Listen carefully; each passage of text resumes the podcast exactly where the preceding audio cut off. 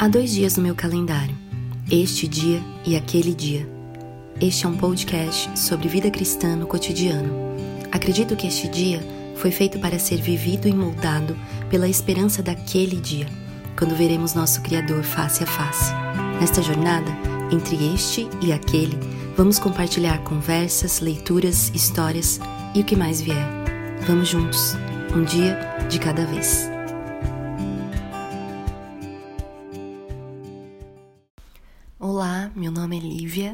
E eu fico muito feliz que você tenha chegado até esse podcast. Se você está aqui pela primeira vez, se você não está pela primeira vez, você sabe que esse episódio é uma continuação de uma jornada, de uma conversa entre quatro amigas sobre o tema contentamento. Eu não quero ser repetitiva, mas isso tem me enriquecido bastante compartilhar, dividir sobre esse tema e com esse capítulo do livro Contentamento da Nancy Wilson não foi diferente. É um capítulo mais curto, mas é incrível que quando você se dispõe a refletir sobre o assunto, avaliar sua própria vida e dividir com outras pessoas, isso enriquece demais, multiplica. É, nós somos quatro mulheres comuns, gravando das suas casas, com barulhos de cachorro, crianças, cozinha, mas eu espero que você aproveite esse episódio e, se você puder, nos envie uma mensagem, nos envie o que você está achando dessa jornada.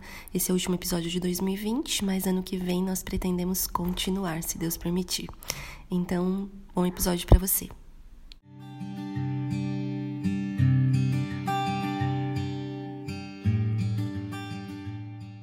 Olá, sejam bem-vindos a mais um episódio, a mais uma conversa do podcast Este Dia e Aquele Dia. E este é aquele episódio em que você participa comigo e as minhas amigas de uma conversa sobre o tema contentamento. Já estamos no quarto episódio sobre esse tema e também no quarto capítulo do livro Contentamento, de Nancy Wilson, que é aquilo que está nos conduzindo nessa conversa, nesse compartilhar. A gente pode chamar isso de um clube de livro, né? Não sei se você já participou de algum, mas vale a pena. Tem sido para nós assim. Tem sido muito abençoador para mim.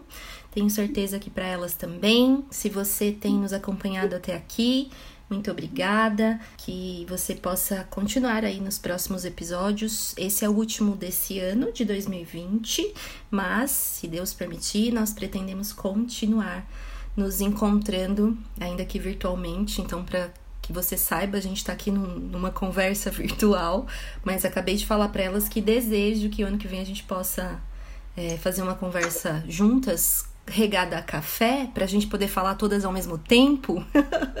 porque se você ouvir esse episódio, inclusive a gente tem que falar uma de cada vez, porque senão dá um bug aqui na edição. Aliás, a editora não é muito boa, né? Aí a gente precisa ter uma ordem nessa conversa. Mas anseio pelo dia em que a gente vai fazer uma bagunça nesse podcast. Eu sou muito grata a Deus por essas amigas hoje aqui nessa conversa. Nós tivemos um dia é, difícil, uma amiga nossa tão querida é, sofreu uma perda hoje, a sua família sofreu uma perda e eu quero aproveitar para iniciar esse episódio e mandar um beijo carinhoso para Pri. A Pri sabe quem ela é. e Pri, receba o nosso carinho, nosso amor. Eu dedico esse episódio a você, tá bom? com muito amor. Sei que você sempre ouve, sempre me abençoa com seu retorno sobre o que você ouviu. Então, que o Senhor possa continuar consolando você e sua família, tá bom? E é uma alegria caminharmos juntas. E eu tenho certeza que essas amigas que estão aqui comigo e que são muito amigas sua, elas também desejam o mesmo. E quero dar um oi desde já para cada uma delas. Oi, Bianca, tudo bem? Mais uma vez? Vai falar boa olá, noite? Olá, Oi? Vai falar boa noite. Não, não vou. Eu não ia, né? Mas agora que você falou, eu ia falar só oi. Oi para vocês, meninas. Olá para vocês que estão ouvindo a gente.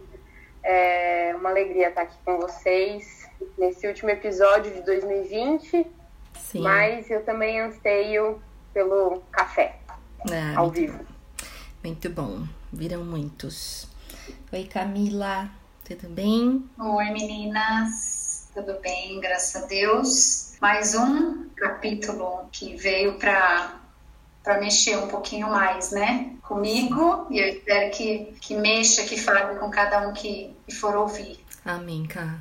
É estilo cavando cada vez mais fundo, né? cada episódio vai dando uma cavadinha.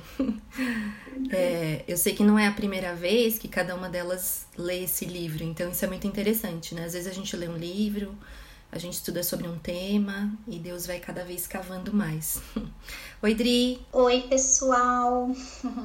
Tudo bem? É, benção tá mais uma vez aqui pela graça do Senhor e sendo confrontada também com esse capítulo e também muito abençoada. Espero que todos sejam. muito bom. Coraçãozinho para você também, Bianca. Bianca tá fazendo um coraçãozinho na tela. É, minha filha, nossos nossos ouvintes precisam saber o que acontece, já que é só áudio. Bom, gente, e é isso aí. Último capítulo nós conversamos sobre descontentamento e foi. foi, foi cavado fundo o negócio, né? É, e a gente vem nesse, nesse episódio falar sobre esse capítulo 4 desse livrinho. Olha, indico sempre, leiam. Tem o link dele para compra dele, tanto na descrição do episódio quanto no site esteaquele.com. Mas é um capítulo mais curto, né, meninas?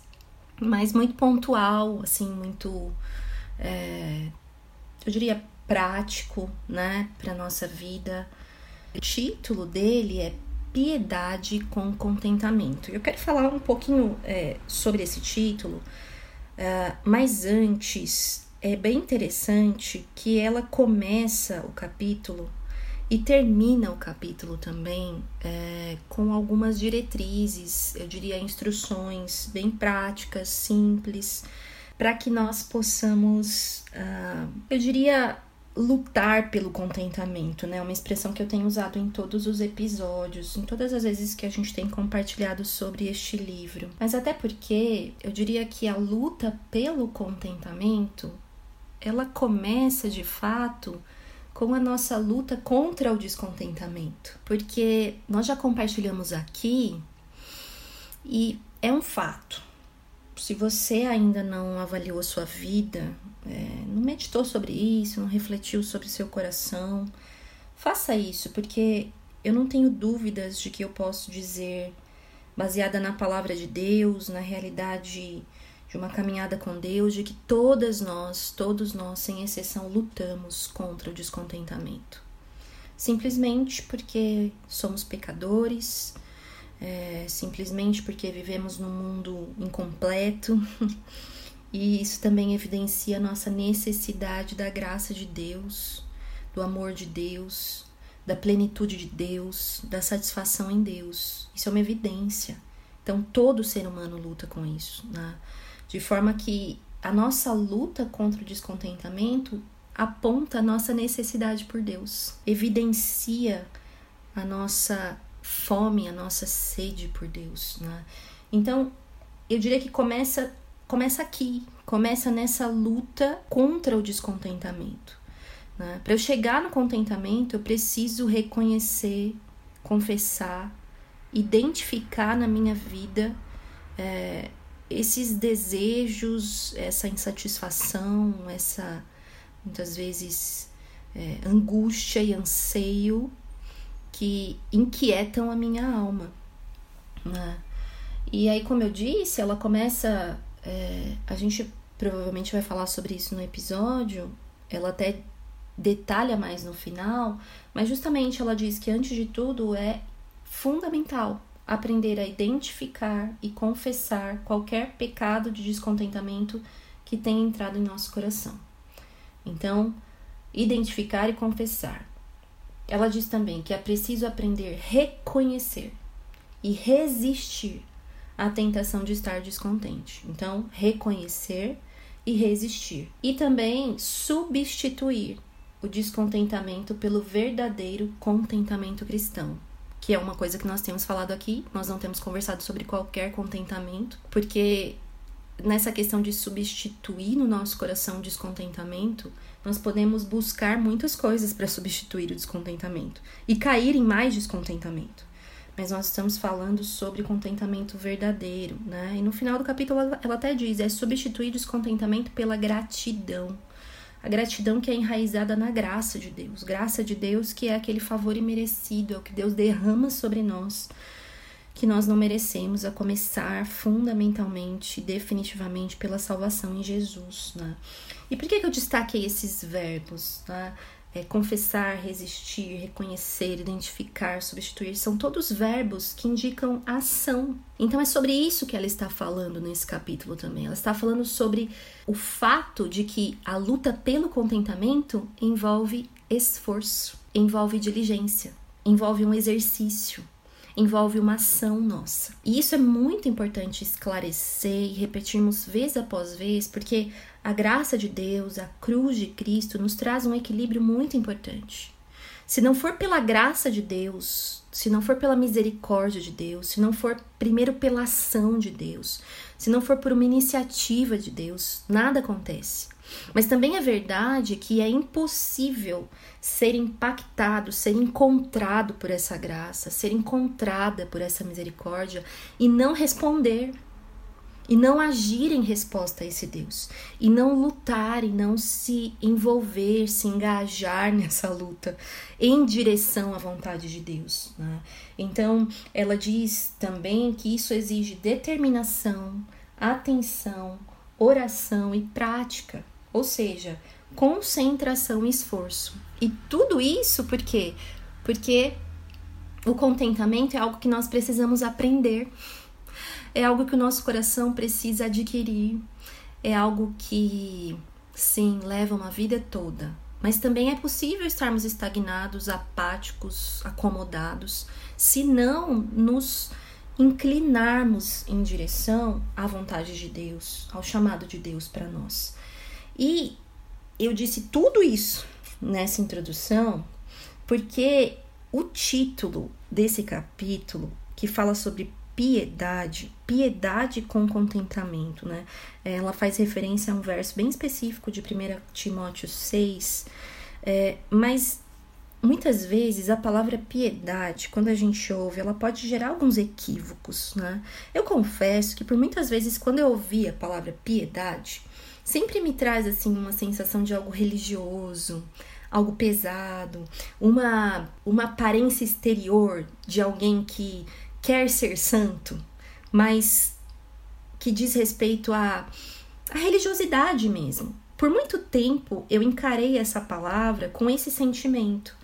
Mas a verdade é que nós precisamos desmistificar e realinhar é, essa palavra piedade com o que a palavra de Deus nos revela sobre ela. Né? Então, não quero aqui me delongar sobre o que é piedade, mas eu diria que piedade envolve ação. Piedade envolve essa resposta que nós temos na nossa vida em direção à graça de Deus, em resposta à graça de Deus. A Nancy vai dizer nesse capítulo que a piedade é sobre nós obedecermos a Deus. Né? É sobre obediência. Mas é, eu queria até citar um livro aqui que tem me ajudado bastante quando eu medito sobre esse tema, que se chama Exercita-te na Piedade, do Jerry Bridges. Aliás, um autor muito conhecido, escreveu livros excelentes como Pecados Intocáveis, é, que tem sido um livro é, bastante divulgado ultimamente, né? Excelente esse autor. Mas ele vai dizer que a piedade é muito mais do que um caráter cristão. Diz respeito à vida cristã, diz respeito a uma devoção cristã, diz respeito a uma vida centrada em Cristo, diz respeito a uma perseverança em concentrar os nossos pensamentos, os nossos sentimentos e, portanto, as nossas ações em Cristo. Né? É, ele diz que é, a piedade é uma atitude pessoal para com Deus, que resulta em ações que agradam a Deus. E, portanto, é uma, um exercício, um exercício é, na vida cristã, que vai resultar, então, veja, na transformação do nosso caráter, que nada mais é do que sermos moldados à imagem de Jesus. Então, não é possível nós tentarmos agradar a Deus, nós tentarmos ser agradáveis a Deus sem nos relacionarmos com Deus, sem tomarmos tempo com Deus, sem conhecermos a Deus, sem irmos em direção a Deus.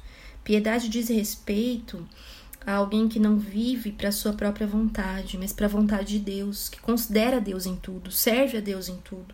Deus encontra-se no centro dos seus pensamentos. E isso tem tudo a ver com o que nós temos conversado sobre o que é contentamento. Muitas vezes nós dissemos aqui que o contentamento nada mais é do que uma vida satisfeita em Cristo, ou seja, concentrada em Cristo, devota a Cristo. Então, piedade e contentamento andam juntos.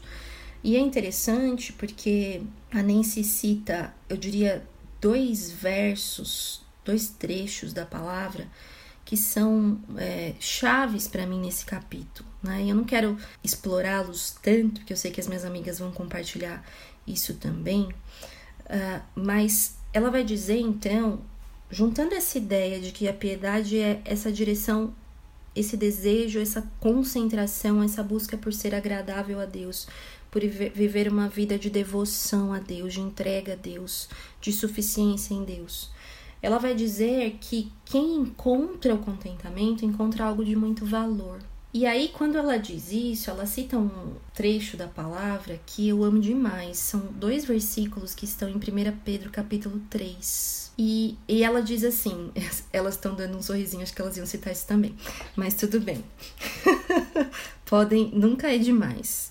Mas assim, Pedro vai dizer, né, para as mulheres inclusive. E no capítulo 3, a partir do verso 3, ele diz: A beleza de vocês não deve estar nos enfeites exteriores, como cabelos trançados e joias de ouro ou roupas finas. Ao contrário, a beleza de vocês deve estar no ser interior, que não perece. Beleza demonstrada num espírito dócil e tranquilo ou manso e tranquilo. E diz assim: que é de grande valor para Deus, que é agradável a Deus. E continua dizendo: pois era assim que também costumavam adornar-se as santas mulheres do passado, que colocavam sua esperança em Deus. Eu simplesmente amo esse trecho da Bíblia. Amo demais, porque fala muito aos nossos corações, né? Quando eu leio esse trecho, eu sempre penso assim: mulher tem uma relação com o espelho de amor e ódio, né? ai, ai, o espelho nos ajuda assim a gente se arrumar e a gente olhar a nossa aparência pra, pra gente ver se aprova ou não, se gosta ou não. A gente confia às vezes mais no espelho do que no marido. para perguntar se uma roupa tá bonita, né? E ao mesmo tempo uma relação de ódio, porque o espelho também revela aqueles defeitos que a gente tem dificuldade de lidar muitas vezes com o nosso corpo, seja com o rosto, seja com o corpo. É, mas a verdade é que a gente sempre busca o espelho. E esse trecho me lembra muito sobre isso, sobre é, aquilo que aquilo que agrada a Deus. Quando você se arruma quando você se produz, o que seja, e você pergunta para alguém: "Você acha que eu tô bonita?" E você espera, né, a resposta para te ajudar a saber se você tá bem ou não. Mas a gente não faz essa pergunta para Deus, né? De de olhar para nossa alma e dizer: "Senhor, o senhor acha que eu tô bonita? te agrada o que eu tenho vestido, a minha alma?" Porque esse trecho ele fala isso. Ele fala sobre a beleza que Deus vê a beleza que agrada a Deus. E ele diz: essa beleza não diz respeito ao exterior. E eu não digo com isso, a gente pode falar também sobre isso, porque esse capítulo vai tratar sobre roupas, por exemplo, sobre aparência, que a gente não deve cuidar da nossa aparência, não. Mas será que a gente dedica o mesmo, com o mesmo afinco, com o mesmo esforço, com a mesma dedicação, aquilo que nós dedicamos à beleza do nosso exterior, à beleza da nossa alma aquilo que agrada a Deus. E então Pedro vai dizer: essa, essa beleza é demonstrada num espírito dócil e tranquilo. E logo no versículo abaixo, ele diz: essas mulheres do passado, elas se adornavam assim. E ele diz como elas faziam isso, como elas alimentavam esse espírito manso e tranquilo. Elas colocavam a sua esperança em Deus. Eu diria mais. Elas colocavam o seu contentamento em Deus. Por isso, contentamento é agradável a Deus. Né?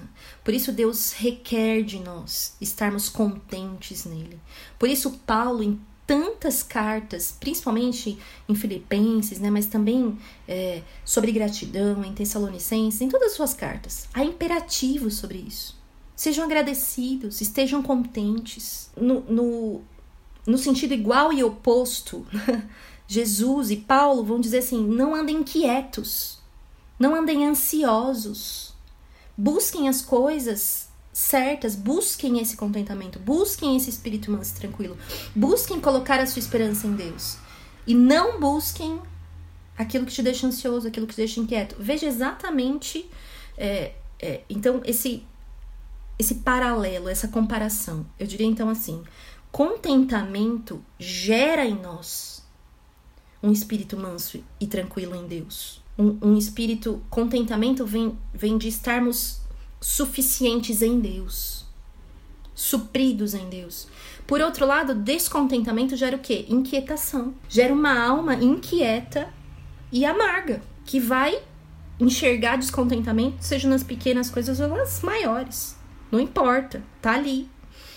Então, eu queria falar sobre isso, né? Sobre essa necessidade que temos de entender primeiro que o nosso contentamento começa com uma identificação, uma luta contra o descontentamento, envolve entendermos que o contentamento é um chamado de Deus para a transformação da nossa vida de dentro para fora, que gera uma beleza no nosso caráter, que gera uma segurança no nosso coração, que gera uma, uma confiança capaz de dizer, como Paulo disse, é, ouviu de Deus e, e, certamente proclamou isso: minha graça te basta.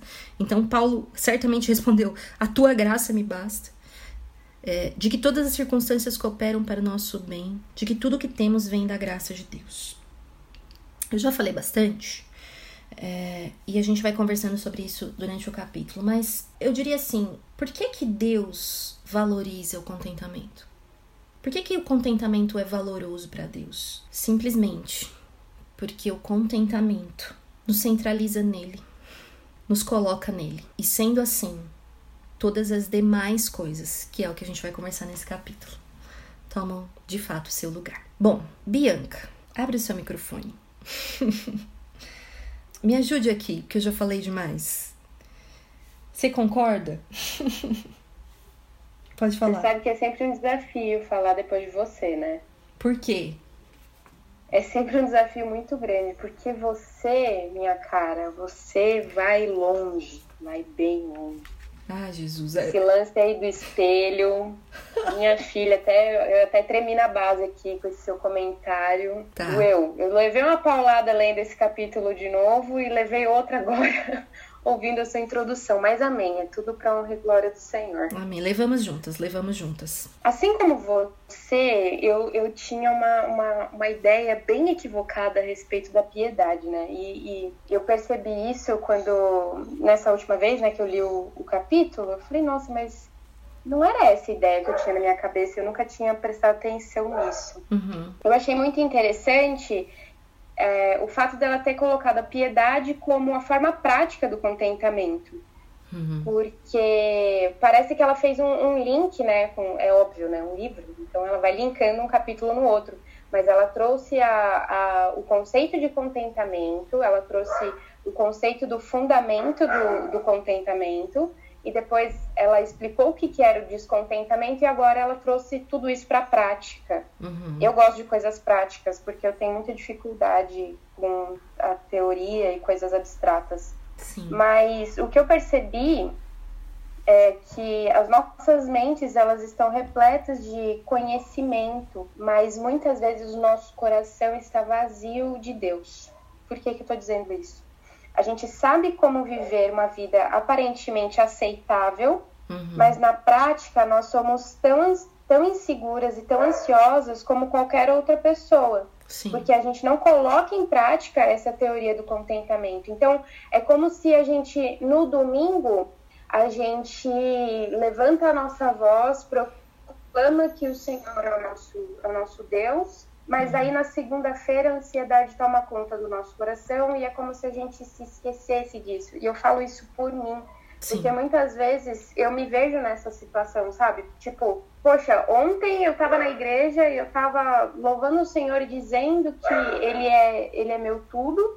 E aí hoje eu tô insegura e ansiosa porque coisas não estão no meu controle.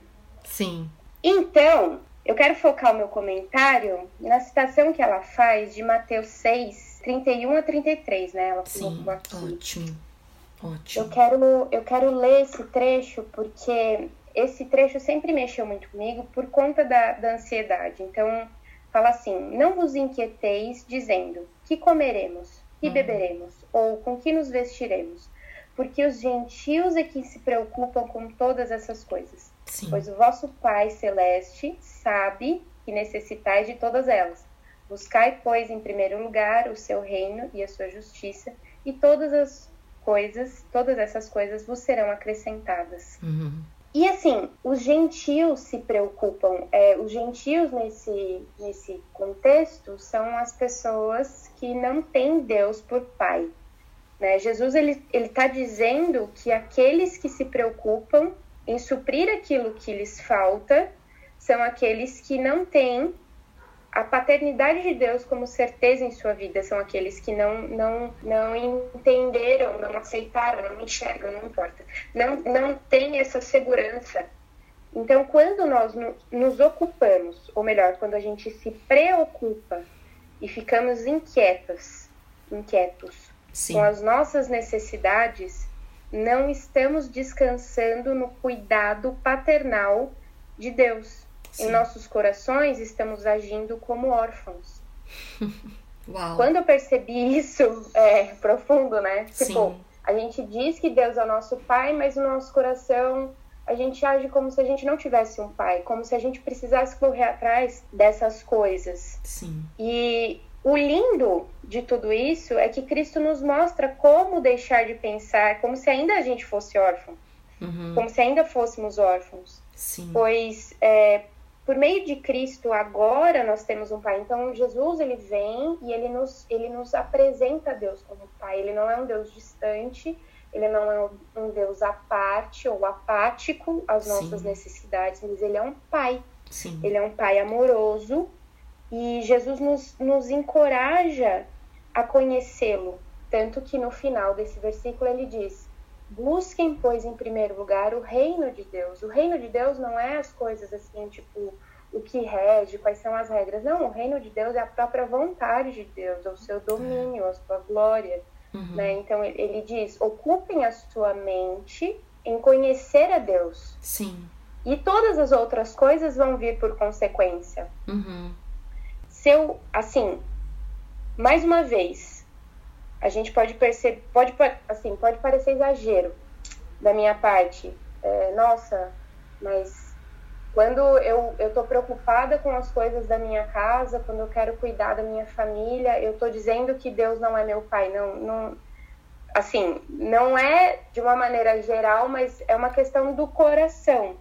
Sim. Essa inquietação, essa busca frenética por qualquer coisa por qualquer coisa desse mundo, sejam roupas, comidas, posses, viagens, riquezas, status, beleza, estética, como você disse no começo, uhum. pode revelar que nosso coração não descansa no cuidado de Deus. Não é que assim, ah, então eu vou ser negligente, eu vou deixar tudo para lá. Não, não é isso. Sim. Mas essa busca frenética revela onde está uhum. o, o nosso coração. É. Eu quero citar o pastor Denis Araújo, ele fez uma citação que assim mexe muito comigo. Uma vez que estamos dedicando a nossa vida a algo ou alguém que não seja o próprio Deus, corremos o sério risco de viver uma vida insatisfeita, vazia, triste, doentia e miserável.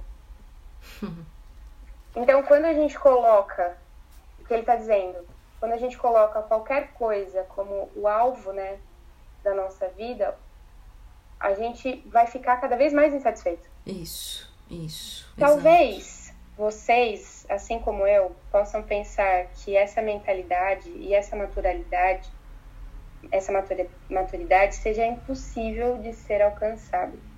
Afinal, a inquietação e a preocupação não desaparecem do dia para a noite. Mas é um processo, uhum. né? um processo, essa bendita palavra. Deus conhece o nosso coração, tanto que a palavra é clara e Pedro nos lembra: lancem sobre ele todas as suas ansiedades, uhum. todas as suas ansiedades, pois ele tem cuidado de vocês. Sim. Então é, é, é um ciclo, né? É uma troca.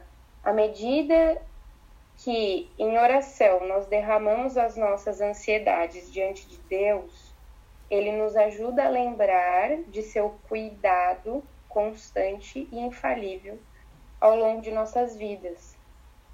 E isso nos acalma, isso nos faz lembrar de quem ele é, de quem nós somos nele. Sim.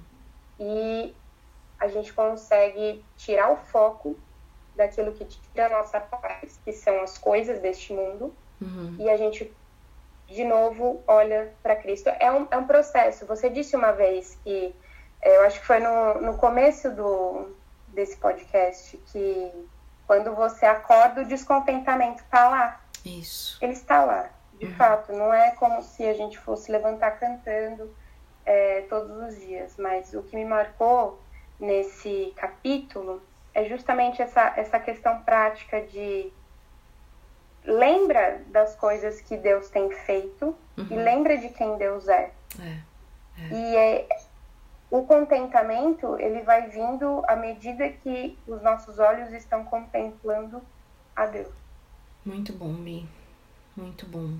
Muito prático, do jeito que você gosta. isso me ajuda bastante, porque eu acho que isso que você falou é muito necessário, né? Sabe, eu, eu sempre digo assim, que, que todo mundo tem uma prática, né? E, e o que também nos cabe é pensar sobre isso. Porque começa, você diz, por exemplo, lembrar faz parte de um exercício da mente. Então, assim, uma coisa que me ajuda muito nesse trecho que você começou citando de Mateus 6 é uma palavra, que quando é quando Jesus diz assim: O Pai celeste sabe que vocês necessitam. A palavra sabe é uma palavra que eu preciso lembrar sempre quando eu já quando vem essa luta, ou quando eu me pego, ou quando eu já caí no descontentamento, na, na inquietação, na ansiedade. Eu preciso lembrar que Deus sabe o que eu preciso. E assim, não é qualquer pessoa que sabe. Meu marido pode saber do que eu gosto, do que eu preciso, meus filhos podem saber, mas Deus é diferente. Deus saber o que eu preciso significa Deus aqui agora me deu, sejam circunstâncias boas ou ruins, sejam é, roupas, comida, o que for, Ele me deu o que eu preciso para hoje. E eu acho interessante porque é isso que você falou. A gente perde de foco quando a gente esquece disso. Que Deus é pai. E porque Ele é pai, Ele cuida e Ele sabe. E aí a gente se enche tanto de preocupações e a preocupação nos rouba o contentamento. A Nancy faz uma pergunta aqui, eu não sei se alguma de vocês vai citar, e ela fala uma coisa assim: é só perceber essas coisas que você acha que você precisa. Elas estão gerando o que em você? É tranquilidade ou mais inquietação? É, elas criam um desejo por mais ou trazem satisfação? O problema não está nas coisas em si. O problema está em a gente achar que que, ah, então eu preciso, e se eu tiver, eu vou encontrar. Porque no fundo é isso, eu vou encontrar satisfação e tranquilidade. E eu não vou. E aí gera cada vez mais insatisfação, cada vez mais inquietação. Inquietação talvez seja uma palavra-chave desse episódio também, né? Bem, Sambi, muito obrigada. Camila, abre seu microfone e diga-nos o que você quiser. Eu acho que a piedade, para mim, assim, eu achava que era dó. Não é piedade, tenha dó, né? Eu Sim. pensava nisso. Sim. E aí eu procurar no dicionário mesmo, assim. E uhum. ele fala que a piedade é ter amor e respeito às coisas religiosas, uma devoção. Sim. E a dó é sentir pena, é. né? Então, bem diferente mesmo, né? Porque uhum. não tem como ser igual. Na palavra, quando eu pensava em falar, ou falava, era nesse sentido, do dó. Né? Tipo, tem a dó. Uhum. Mas aí quando você pega mesmo o tema, assim, piedade com contentamento, e aí pegando um pouco dessa, desse significado, eu preciso amar mesmo as coisas de Deus, assim, no sentido de ter uma satisfação com aquilo que Ele tem para minha vida. Sim. Que é suficiente para mim. Sim. E aí isso gera esse contentamento, né? Uhum. Que é o que a uhum. autora falou no começo, do contentar, que você até citou, que eu preciso aprender a identificar e confessar o que está dentro do meu coração. Aquilo que tem isso. me levado ao descontentamento. Uhum. Quando eu reconheço né, eu resisto ao fato de estar descontente, porque aí eu sei que, o que está me levando a isso. Então, eu Sim. já fica mais fácil de eu lidar com esse uhum. descontentamento. Eu procuro substituir, porque eu preciso colocar alguma coisa ali dentro, né? Sim. E tudo isso sempre vai me levar a conhecer mais a Deus, para que eu consiga amá-lo mesmo, colocando ele em primeiro lugar. Sim. Quando a gente vê 1 Timóteo, né, Paulo, desde o começo ele vai dando algumas instruções, que é o que ele isso, fala. Isso. Ela pega Timóteo 4:8, mas eu peguei o finalzinho do 7 que ele fala: exercite-se na piedade. Isso. Aí ele fala: o físico é de pouco proveito, a piedade, porém, para tudo é proveitosa, uhum. porque tem promessa da vida presente e da futura. Sim. E aí eu fiquei claro com o exercício, porque ele fala do exercício físico, mas na questão de que o exercício físico a gente faz, mas ele é algo benéfico, mas momentâneo. Porque o dia que eu paro, eu perco tudo. a gente sabe disso, né? Sim. Mas aí quando eu exercito na piedade, que é o que ele vai falar, é algo que eu vou, vai ser benéfico para minha alma, né? Vai ser algo que eu vou estar tá hoje sendo beneficiada hoje, mas também no meu futuro, porque é algo que vai me trazer só coisa boa. Sim. Né? Se eu buscar dessa forma que eu tenho que buscar. Então, se eu entender tudo isso, junto vem um contentamento, porque eu sei quem é que vai estar guiando os meus passos. Sim. E aí, quando ela cita também, depois mais para frente, Timóteo 6, né? 1 Timóteo 6, do 6 ao 10, que ela vai falando sobre a piedade, né? Então, de fato, a piedade com contentamento é grande fonte de lucro, pois nada trouxemos para este mundo e dele nada podemos levar. Uhum. Tendo que comer e com que vestir-nos, estejamos com isso satisfeitos. Sim. Os que querem ficar ricos caem em tentação, em armadilhas e muitos desejos descontrolados e nocivos, que levam os homens a mergulharem na ruína e na destruição, uhum. pois o amor ao dinheiro é a raiz de todos os males. Sim. Então, quando a gente se aprofunda um pouco mesmo nisso, assim, que é o que ela faz, né? Uhum. É, a questão é mesmo você querer as coisas e muitas vezes planejar coisas, até mesmo tê-las. Né? Sim. Mas essa mesmo da onde o meu coração está é. neste neste momento. Isso. E muitas vezes assim, eu confesso que eu coloquei no lugar de Deus mesmo as coisas, uhum. coisas lícitas que vão tomando conta do, dos pensamentos e, e, entra no lugar onde Deus devia dar, estar. Então é aquilo que você falou, a gente busca mais isso uhum. Sim. Palavra, e aí gera um ciclo, né? Então, as coisas vão me deixando inquietas, uhum. eu olho eu não tenho, eu desejo aquilo que eu não tenho e vira um ciclo.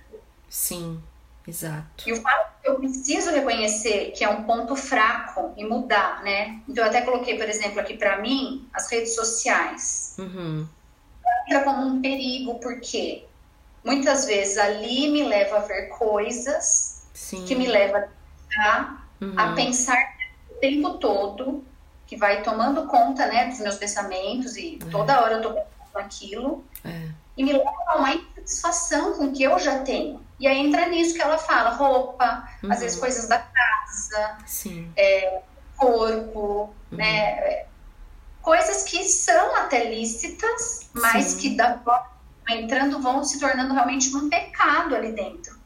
Sim. E muitas vezes gente até chega a ter aquilo que a gente tanto quis, mas aí parece que não tem mais graça. É, exato. Porque aí vem uma outra coisa, né? Aí vem uma outra coisa. E aí esse ciclo muitas vezes eu não percebo, porque eu vou me envolvendo de tal forma. Vira um vício, né, cara?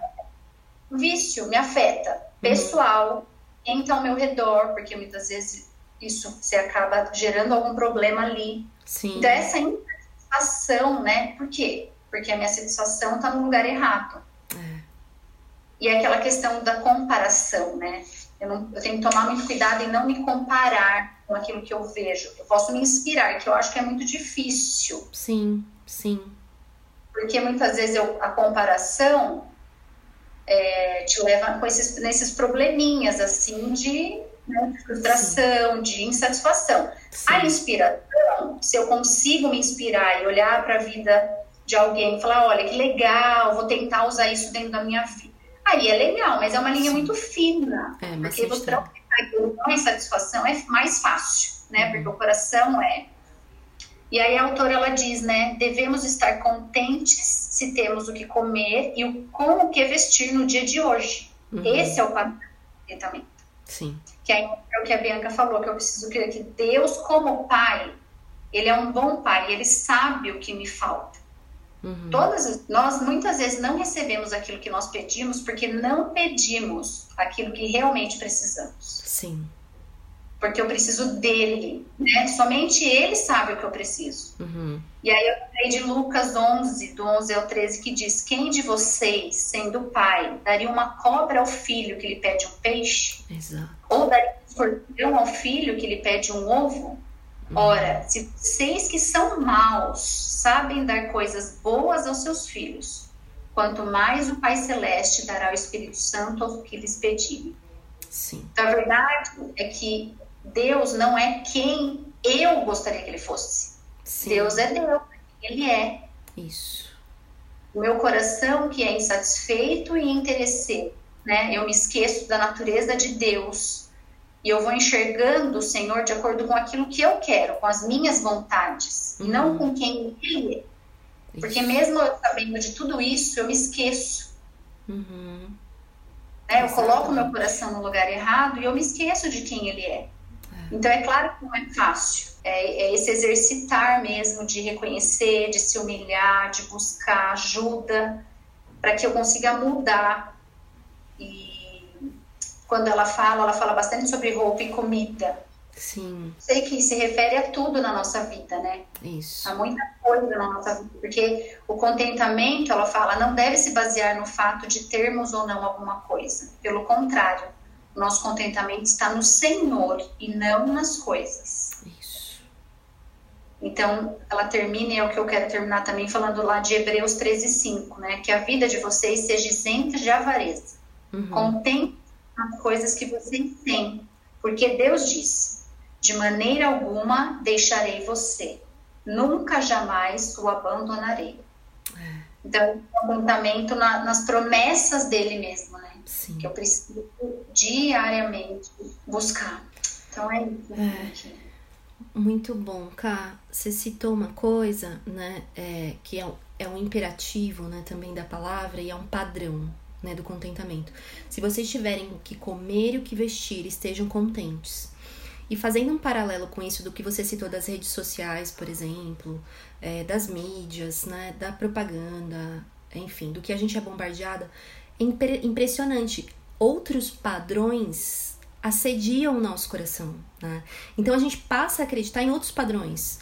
Então, padrão de que eu preciso ter aquela roupa, ou ter aquele estilo, ou ter mais, porque, porque o padrão de ter o suficiente não é suficiente. Ela cita que a gente vive uma cultura de endividamento, né? Não à toa. Por quê? Porque esses padrões que são impostos do que é o suficiente, é, do que do que é valoroso, né? Então assim, se eu se eu tenho é, se eu tenho o suficiente de sapatos, de roupa, é, de, de oportunidade de ir no restaurante, lidando com comida e roupa, né? Ah, então eu tô num padrão de felicidade, de, de sucesso, de bem-estar, que é o que todo mundo tem que ter, né? E, e, a gente se esquece que o padrão da palavra é Deus sabe e, e não vai deixar faltar o que comer, o que vestir. E por isso estejam satisfeitos no Senhor. O ponto é, não é errado ela diz isso, inclusive, né? Pessoas terem mais. Eu, eu oro com os meus filhos muitas vezes no almoço, não sei se eu já citei isso aqui, mas assim, dizendo: Deus, muito obrigado, porque o Senhor tem nos dado mais do que nós precisamos. Acho que eu já citei aqui. Mas enfim, me permitam ser repetitivas. Repetitiva. Mas assim, é, é, a gente reconhece isso. E esse é o ponto, né? Se eu passo a correr atrás das coisas, eu deixo de desfrutar das bênçãos que Deus já tem me dado. E de reconhecer, Senhor, o Senhor tem dado mais do que a gente precisa. Mais roupa do que a gente precisa, mais alimento do que a gente precisa. E mesmo para aqueles nossos irmãos ao redor do mundo que têm passado por perseguições, por enfermidades, por pobreza, por dificuldades, a promessa de Deus é: eu não te desampararei. E Deus diz: eu mesmo disse, né? Foi o que você citou lá em Hebreus, né? Eu mesmo disse: eu não te deixarei, eu não te desampararei. Então que Deus nos ajude a abraçar o padrão de contentamento da palavra, né? Ele suprirá todas as nossas necessidades. Esse é o padrão. Todas as nossas necessidades. O que vem além disso, que a gente desfrute com gratidão e não com um foco no lugar errado, né? Muito bom. Dri, tá aí? Tô aqui sim. Tô aqui sim. A Bianca fala que é difícil começar, né? Eu vou falar então que é difícil terminar, porque agora vocês já falaram tanta coisa e, e que eu quero fazer um monte de comentário, eu preciso ser sucinta. É, problema seu. Isso. Isso mesmo. Se vira, se vira com isso então, né? Tá. Então. Tá. Só um parênteses aqui, tá, gente? É a Adri que pediu pra ser a última desde o começo. Então agora, por isso que eu disse, problema seu, você escolheu. Agora no que vem a gente vai virar o ano, a gente vai rever essa sequência. Aí todo mundo vai querer mudar. Ninguém vai querer ser a não, última. Não, não, não. Pode me deixar a última vez. Fala, amiga. É, então, é, eu acho que o cerne desse capítulo e que todas vocês falaram de uma forma ou de outra, é a questão da cobiça. O que pega nesse capítulo são os desejos do nosso coração. Sim. Né? Sim. E sejam eles lícitos, sejam eles ilícitos, mas é, de uma maneira errada, uhum, né? Uhum. É, de uma maneira que eles ocupem o lugar do Senhor. Sim. E aí, eu vou tentar aproveitar um pouco do que todo mundo falou para depois concluir com o meu raciocínio. Essa questão do que a Ká falou, né, sobre, do, sobre o que ela se alimenta, do que ela alimenta a mente dela, o quanto isso interfere. E a autora também cita isso, uhum, né? É, eu lembrei daquele versículo lá em 1 João. Sim. Né? 1 João 2, 16 e 17. Eu vou ler do 15, tá. que fala assim: Não amem o mundo, nem o que nele há. Se alguém ama o mundo, o amor do Pai não está nele.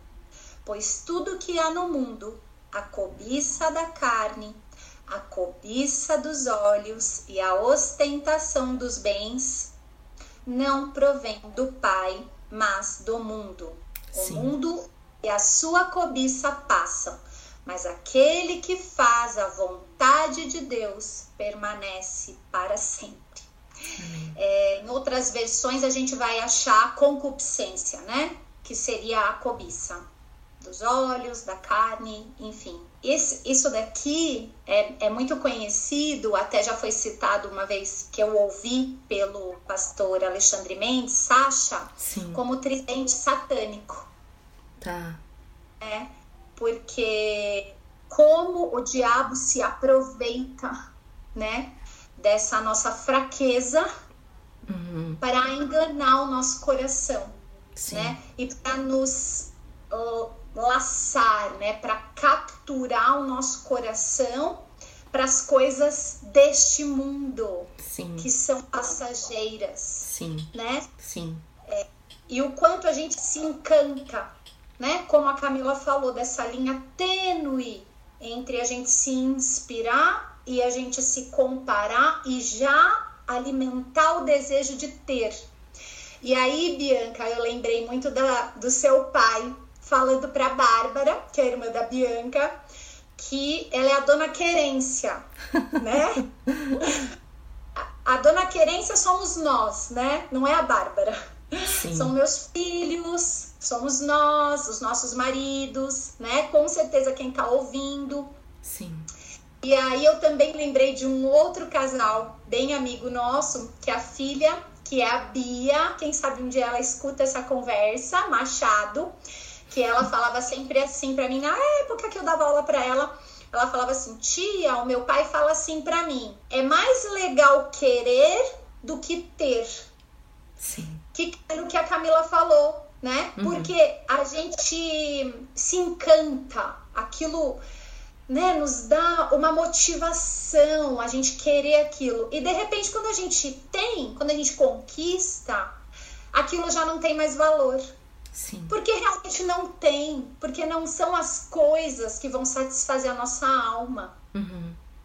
Né? Sim. Então, isso é muito interessante e a gente precisa lembrar então do que que a gente tem alimentado o nosso espírito, né? E isso vai de encontro com o que a Lívia falou lá no início, que realmente foi aquela, aquela aquele esbofeteamento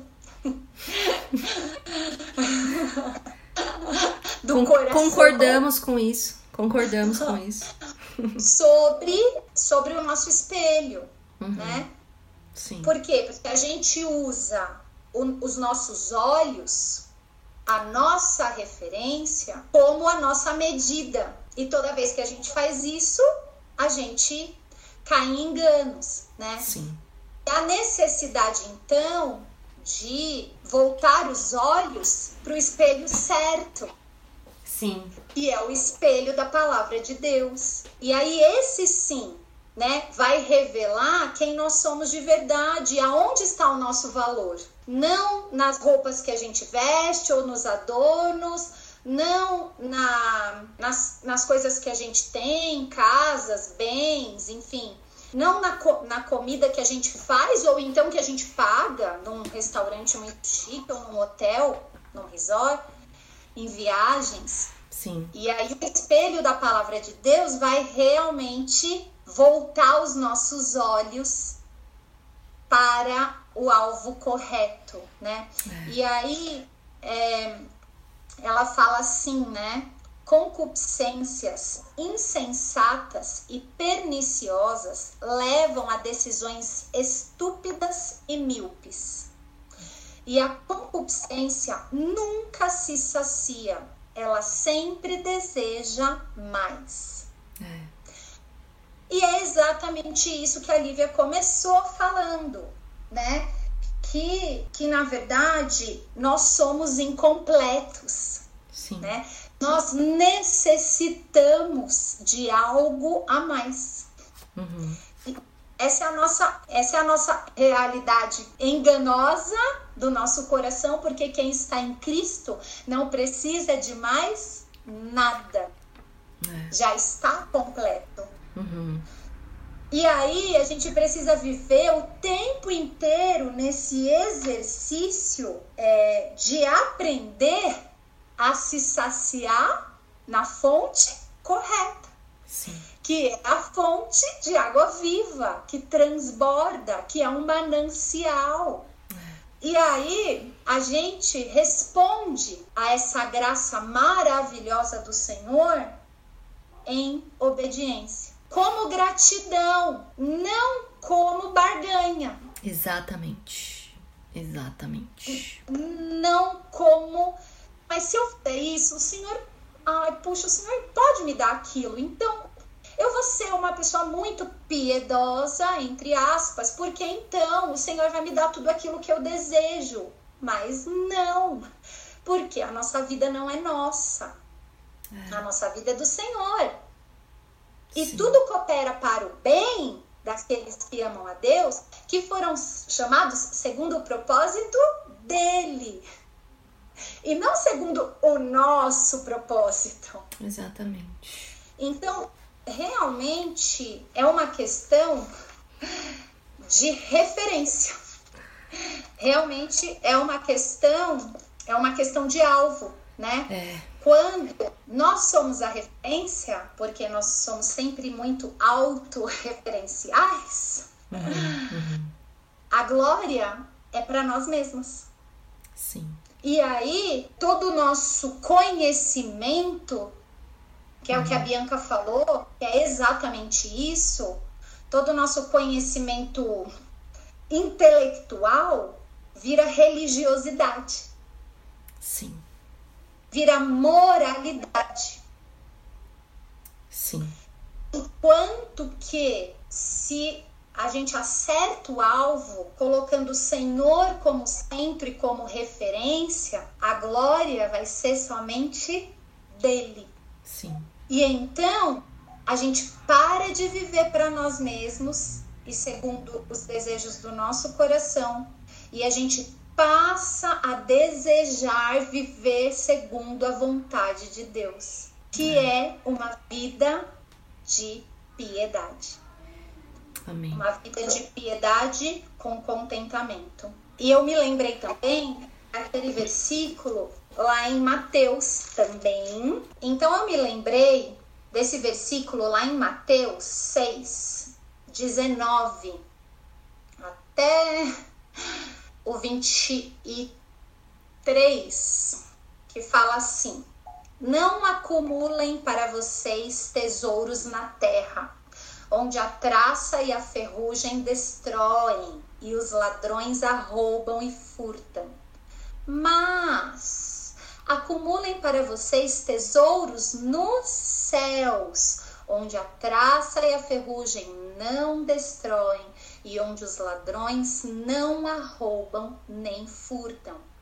Pois onde estiver o seu tesouro, aí também estará o seu coração.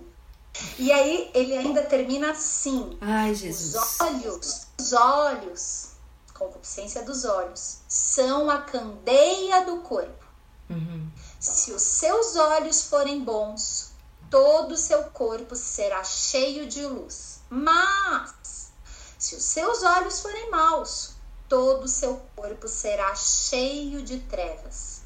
Portanto, se a luz que está dentro de você são trevas, que tremendas trevas são.